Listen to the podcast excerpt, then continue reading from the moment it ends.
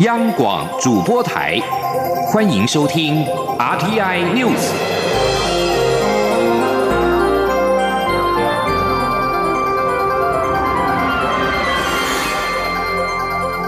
听众朋友您好，欢迎收听这节央广主播台提供给您的 RTN News，我是张顺祥。针对非洲猪瘟的疫情，陆委会主委陈明通今天在立法院表示，非洲猪瘟的蔓延已经凸显中国大陆的治理失能，台湾必须加强严格的防守。请记者王兆坤的采访报道。陆委会主委陈明通表示，中国大陆的非洲猪瘟疫情发生至今已经有好几个月。几乎蔓延到每一个省份，这凸显了中国大陆的治理能力出了问题。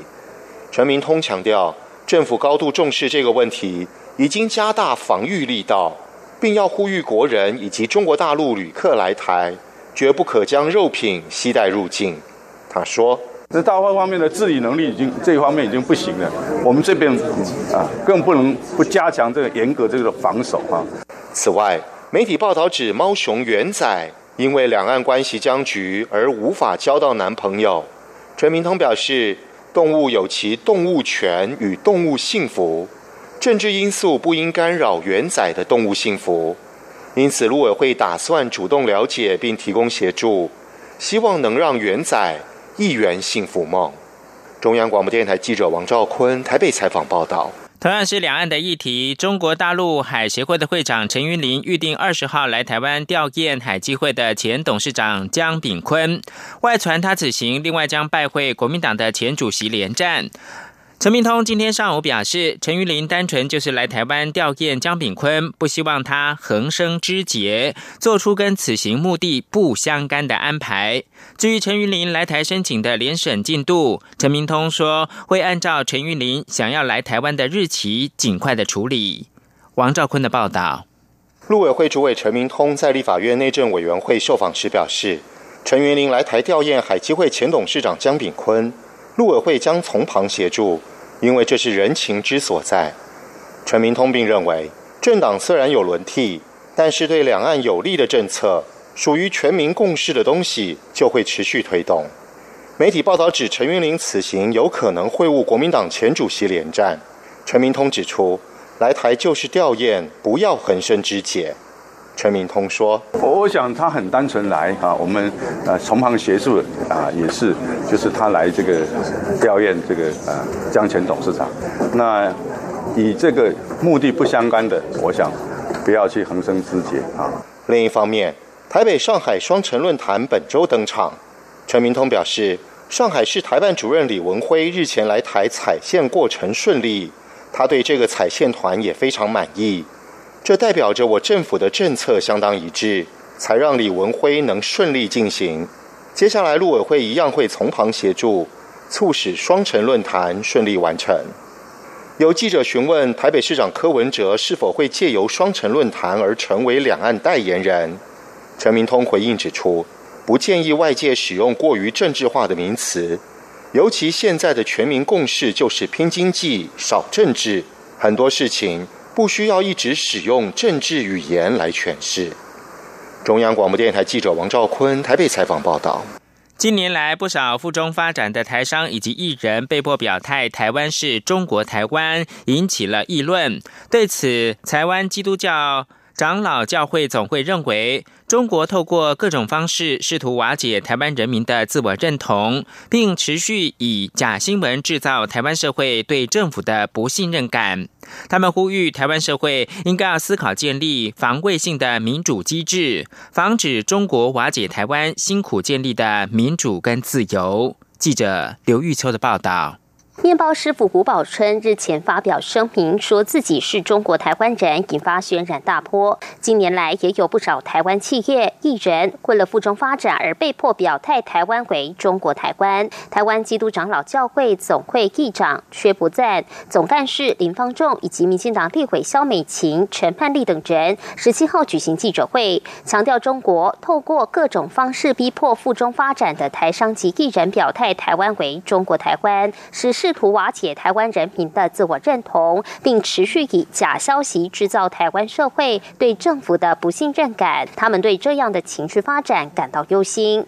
为此，他们提出多项呼吁，其中包括建立防卫性民主机制，来防止台湾的民主自由遭到瓦解。台湾基督长老教会总会总干事林方仲表示，民主国家有其开放性，但当国家军事外交受到攻击时，必须要有防卫性的民主机制。美日已经建立这样的机制，但台湾做的还不够，所以他期待政府提出防卫性民主机制，保卫台湾的民主和自由。中国政府利用台湾的民主制度，操弄台湾的民主，因此。台湾社会应该思考建立防卫性民主 （defensive democracy） 机制，以防止中国政府瓦解台湾社会辛苦建立的民主与自由。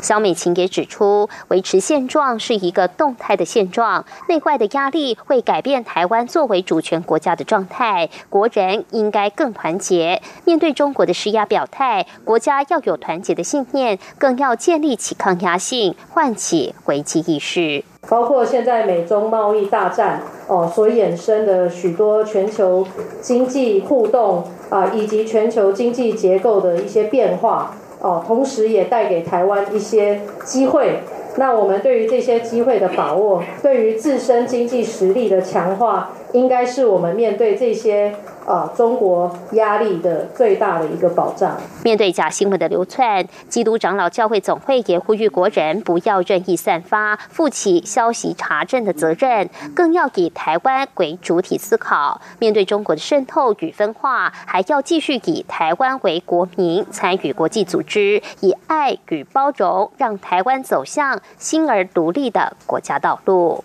中广电台记者刘秋采访报道。蔡英文总统今天接见美国退伍军团协会总会长赖斯塔德。总统表示，美国有相对完整的制度照顾退伍军人，是台湾学习的对象。我国也正透过增进就业辅导以及医疗长照两个方向，加强对退伍军人的照顾。总统也感谢美国退伍军团对台湾的支持，并希望双方能够继续保持密切合作跟交流。请记者欧阳梦平的报道。蔡英文总统十七号上午接见美国退伍军团协会总会长赖斯塔德一行。总统在致辞时表示，美国的退伍军人事务部是规模仅次于国防部的第二大部会，专门提供退伍军人全方位的服务，显示美国政府对于退伍军人的照顾与用心令人敬佩。尤其美国在退伍军人的照顾上已经有相对完整的制度，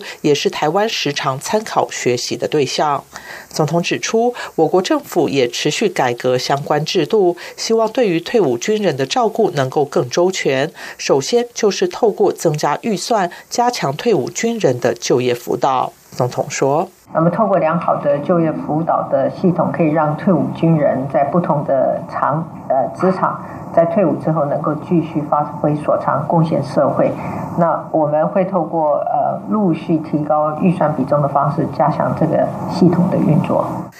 其次是加强医疗及长照方面的服务。总统指出，对荣民最熟悉的退辅会体系，可以在长照服务的建构中发挥重要功能。政府将透过整合退辅会所属的医院及照顾机构，进一步打造成完整的健康照顾网络，让年长的荣民及其眷属可以享受到更优质的健康照顾。另外，总统也表示，美国退伍军团协会及妇女会共有超过两百万名会员，在美国有相当大的影响力。对于许多重要政策的意见，也受到美国政府高度重视。他特别感谢美国退伍军团长期对台湾的支持，尤其是提交支持台湾的决议文，敦促美国政府强化台美双边军事安全合作。他希望双方能够继续保持密切的合作与交流。中央广播电。台记者欧阳梦平在台北采访报道。财经焦点：大同集团旗下的华映跟绿能接连宣布债务重整，华映更在十五号爆出没有预警的停工。金融监督管理委员会的主委顾立雄今天表示，会注意集团间的扩散效应。另外，顾立雄今天在立法院还表示，万点对台北股市而言已经不是常态，仍然是期望明年台北股市的日均量可以维持在今年大概是新台币一千六百亿元的水准。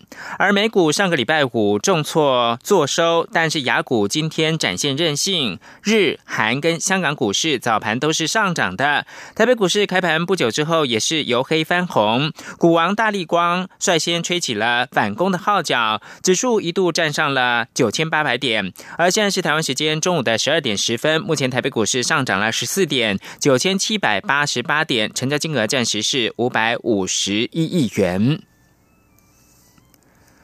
国研院将在台南的沙仑打造全台湾首座封闭式的自驾车测试场域。为了加强跟产业的链接，国研院邀请了宏基公司成为自驾车测试场域的第一位产业合作的伙伴。双方在今天签署了合作意向书。国研院也预计测试的场域将在二零一九年的第一季正式启用。请记者杨文军的报道。在科技部长陈良基与宏基集团创办人施正荣见证之下，国家实验研究院十七号与宏基公司签订合作意向书。宏基公司九月刚推出的自驾车，将在台南沙仑绿能科学城自驾车测试场域进行测试验证，使自驾车上路前能完成全面性的功能评估。陈良基致辞时表示，未来二零三零年自驾车的比例可能超过二到三成，自驾车就是台。台湾的机会，台湾要在这个时机点勇敢投入，零组件厂商可以找到新的春天，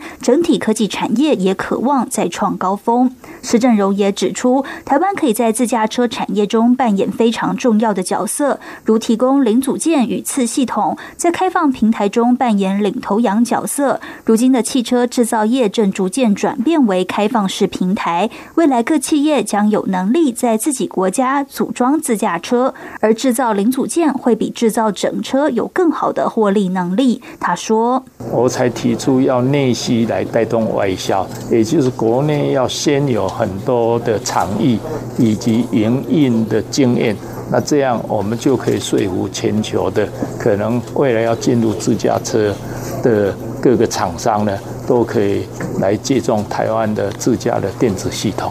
国研院规划台南沙仑自驾车测试场域面积约一点七五公顷，设计上以模拟国内道路情境，约时速零到三十公里的低速行驶，提供小型车或中型巴士自驾车进行混合车流实境测试。预计二零一九年第一季正式启用。中央广播电台记者杨文君台北采访报道。国际新闻。英国政府官员十六号表示，政府并没有准备进行第二次的脱欧公投，并且坚称首相梅伊跟欧洲联盟达成的协议，在经过一些修改之后，将可以获得国会的通过。梅伊跟欧盟达成的脱欧协议，原本上星期应该在国会表决。但是由于判断可能没有办法通过，并试图继续寻求欧盟让步，梅伊临时喊停表决计划。但尽管欧盟领袖表示愿意协助梅伊，但也警告不可就今年稍早达成的脱欧协议重新的协商。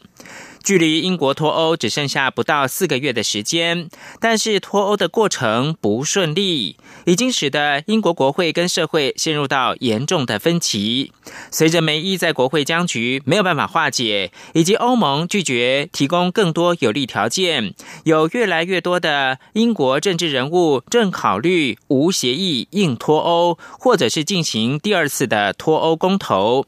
梅伊将在十七号到国会来演说。根据事先公布的演说节录内容，梅伊表明反对再度举行脱欧公投。梅伊表示，再举行公投等于是失信于民。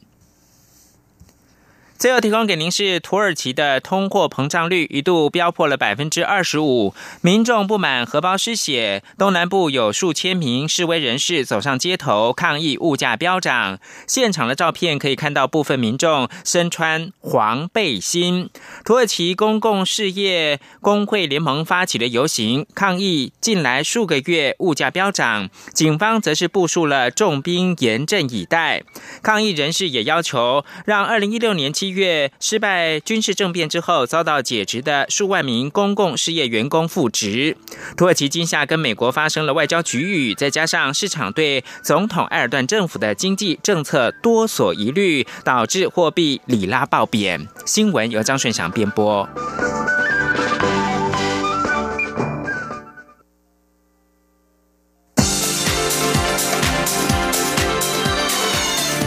是中央广播电台。台湾之音，欢迎继续收听新闻。各位好，我是主播王玉伟，欢迎继续收听新闻，关注台湾的转型正义。促进转型正义委员会今天提出半年任务进度报告，其中在中正纪念堂转型方面，促转会提出五项原则建议，主张解除现存地景威权性格，规划撤出三军一队等等。相关细节还需要与文化部协商。另外，促转会也行文中央银行，要求提供之前纸钞硬币改版的成本，以及说明所谓国币改版成本需要新台币五百亿元的估算是从何而来。前天记者郑祥云、王维婷的采访报道。促转会十七号公布自五月底至十一月底的半年任务进度报告，关于中正纪念堂转型。促转会代理主委杨翠表示，经过十六次不同层级的会议之后，促转会提出中正纪念堂转型五项原则建议，包括解除现存地景威权性格、铭记历史轨迹、推动人权民主法治教育、规划负责管理独立机构或第三部门组织，以及严拟转型正义的过渡措施。杨翠表示，整个中正纪念堂是威权象征的大文本，只要打断中正纪念堂大量运用的帝王宫殿、皇室陵寝等空间与会，就可以重新改写各种威权象征意涵，也不一定都要夷为平地。促转会建议的转型过渡措施包括置换中正纪念堂展厅、改变回廊摆设或植栽，以及撤出三军仪队等。杨翠表示，促转会提出的原则建议，相关细节都还要与文化部沟通讨论。我们建议应该要有立即可以回应转型正义工作的过渡措施，呃，比如说，呃，我们建议说，这个目前的呃三军一队啊，是不是应该要先撤出，或者是说择业应该要先进行修改，或者是说在里面的这些很多的展厅里头，能够先置换一些展厅来举办民主与人权相关的常设展等等。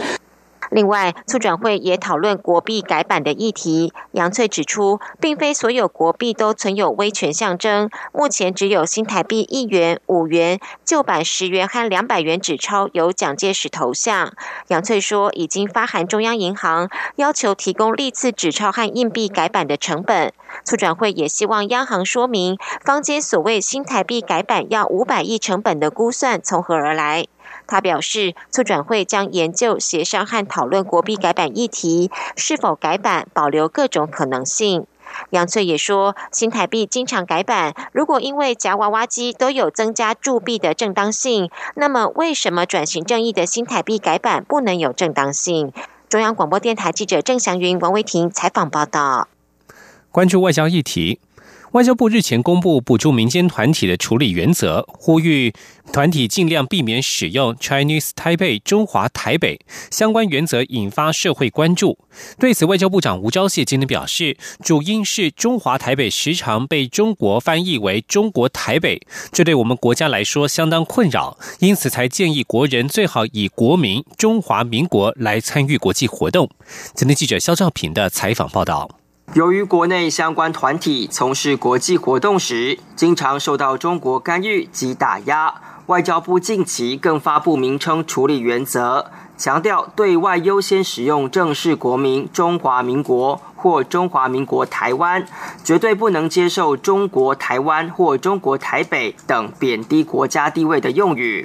针对民间团体的对外名称处理原则，外交部长吴钊燮十七号受访表示，之所以呼吁国内团体避免使用“中华台北”，其原因就是中国常借机翻译为“中国台北”，这对我们国家造成非常大的困扰。吴钊燮说：“啊，我们的国名就叫做中华民国。那如果说我们要啊参与国际活动的话，最好当然是以中华民国的这个名义来参加。那如果说啊要有一点弹性的话，就是中华民国台湾或者是台湾，这个都会避免被矮化。那中华台北常常被中国。”翻译成为中国台北，那这个对我们来讲造成非常大的困扰。所以，如果说在可能的情况之下，啊，我们是避免使用中华台北。吴钊燮进一步表示，如果真的被迫使用中华台北名义参与国际活动，也必须确保参与的独立性，且参与的权利及义务也需跟其他会员是一致的。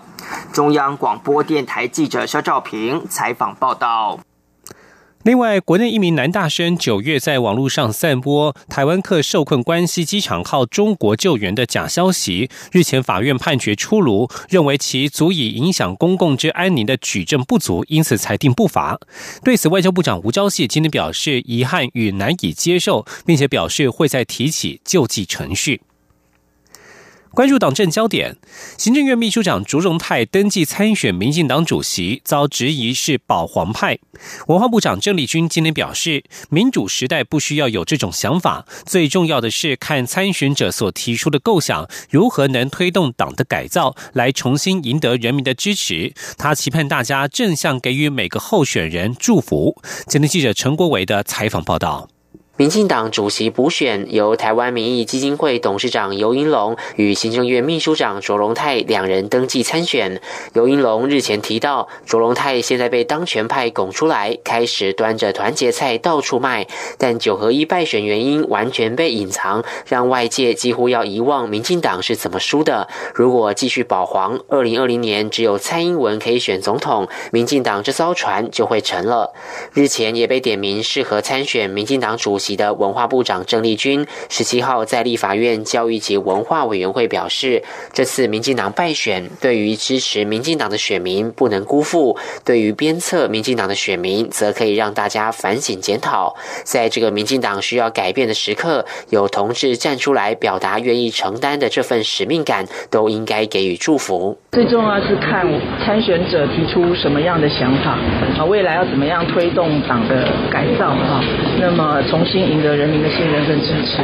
因为身为党员，我们都期待给人民一个更好的民进党啊，所以我们期待用正向的这个方向啊，那么来给予祝福啊，并且期待。郑丽君说：“认识他的朋友都知道他是无派系，他也常笑称自己是哲学系。他和不同派系的朋友都有很深的友谊。他自己一直是以无派系的党员身份，希望为民进党、为台湾尽一份心力。他强调，现在很期待这些站出来愿意承担民进党改造使命的同志所提出来的改造理想。但这不是一个人的事情，所有党员都可以来共同思考，而且倾听社会各界声音，不论。”谁站出来，所有人都能一起帮忙，一起携手合作。另外，对于台北市长柯文哲因大巨蛋人潮疏散问题杠上文化部，郑丽君回应：不论是国家级计划或城市发展，都需要中央与地方充分合作，尤其是需要理性讨论政策，才会有好的规划。他也呼吁，是否要先清楚表达大巨蛋要不要续建？如果要续建，需要中央协助，就要把整个规划方案完整提出来。中央广播电台记者陈国伟台北采访报道。而对于文化部长郑丽君说，台北市政府应该先表达大巨蛋是否续建。台北市长柯文哲今天回应，不拆就是要盖，但续建的前提是安全。至于郑丽君所提到关于连通道文资审议的相关问题，北市府方面都会处理。关注医药消息。卫生福利部部长陈时中今天表示，蔡英文总统二零一六年废除健保锁卡制度，却有旅外国民不缴保费仍然回台湾看病，甚至有人一年回台就医就花掉新台币七十多万元。因此，六月起已经针对欠费旅外民众进行锁卡。陈时中今天在立法院受访时表示，有部分旅外国民即便积欠健保费，仍回国使用医疗资源，甚至有人一年就用掉新台币七十几万元。但实际上，旅外国民经济能力相对较好，才会寄出新政策，要求先锁卡，要求付清保费才可以健保身份就医。中央健康保险署署长李伯章指出，台湾人即便恶意欠款，政府也会在十年内从收入当中强制扣款。但此政策上路之后，就有许多侨胞不缴健保费，仍回台就医，这是值得注意的政策死角，而且对乖乖缴缴健保费的台湾人而言，相当不公平。而根据健保署的统计，旅外欠健保费者约有二点三万人，共积欠五点五四亿元健保费，其中九成透过户籍地公所以无职业身份投保，每月自付健保费六成，新台币七百四十九元，其余的四成约五百元是由政府负担。环保议题。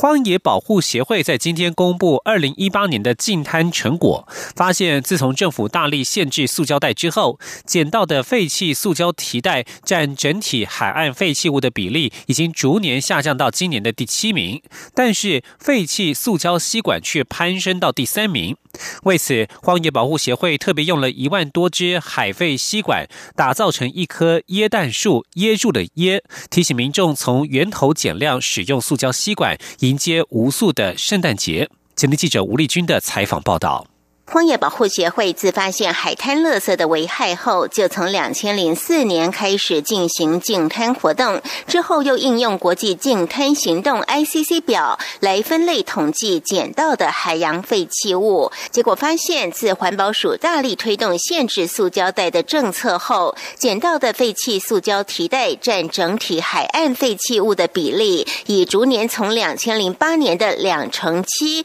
下降到今年的百分之五点。点七数量也减为一万六千三百七十四个，排名更从十大海废排行榜上下跌到第七名。反观环保署下一波将推动的限塑目标，塑胶吸管则已连续三年稳居十大海废排行榜第三名。每万件海废物中就有一千三百只吸管，显示问题相当严重。为此，荒野保护协会特别用了一万多支海废吸。习惯打造成一棵椰蛋树，提醒民众从源头减量，迎接无数的圣诞节。荒野保护协会理事长刘月梅说：“我们二零一八年的净滩上面可以看到，塑胶提袋是越来越少，吸管还占第三，有三万六千六百六十只。现在你看到那个圣诞树上面有一万多只。我们昨天在做的时候，其实上面的吸管有一些是动物咬过的痕迹。”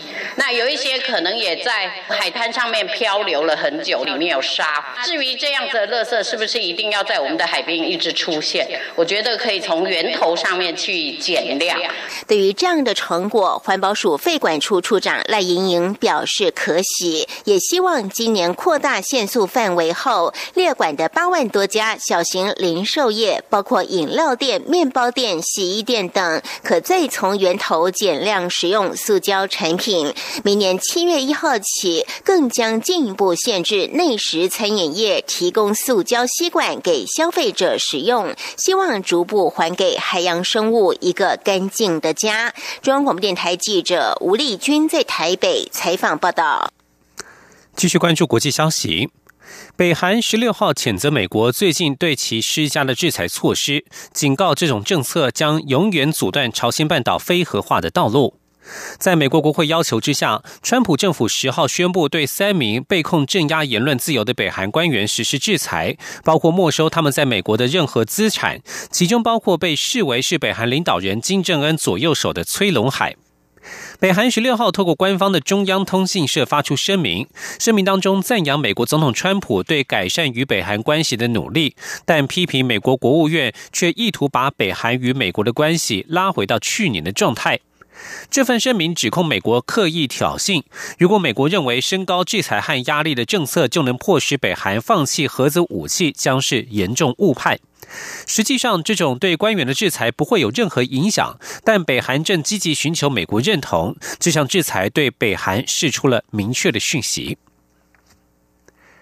美国电脑先驱贝雷星本周因为淋巴癌辞世，享受九十三岁。他最为人知的壮举就是发明了第一台电脑化的文字处理器，首次完成编辑、删除、复制及贴上的功能。而他也是其他创新电脑化系统的设计者，例如机票订票系统。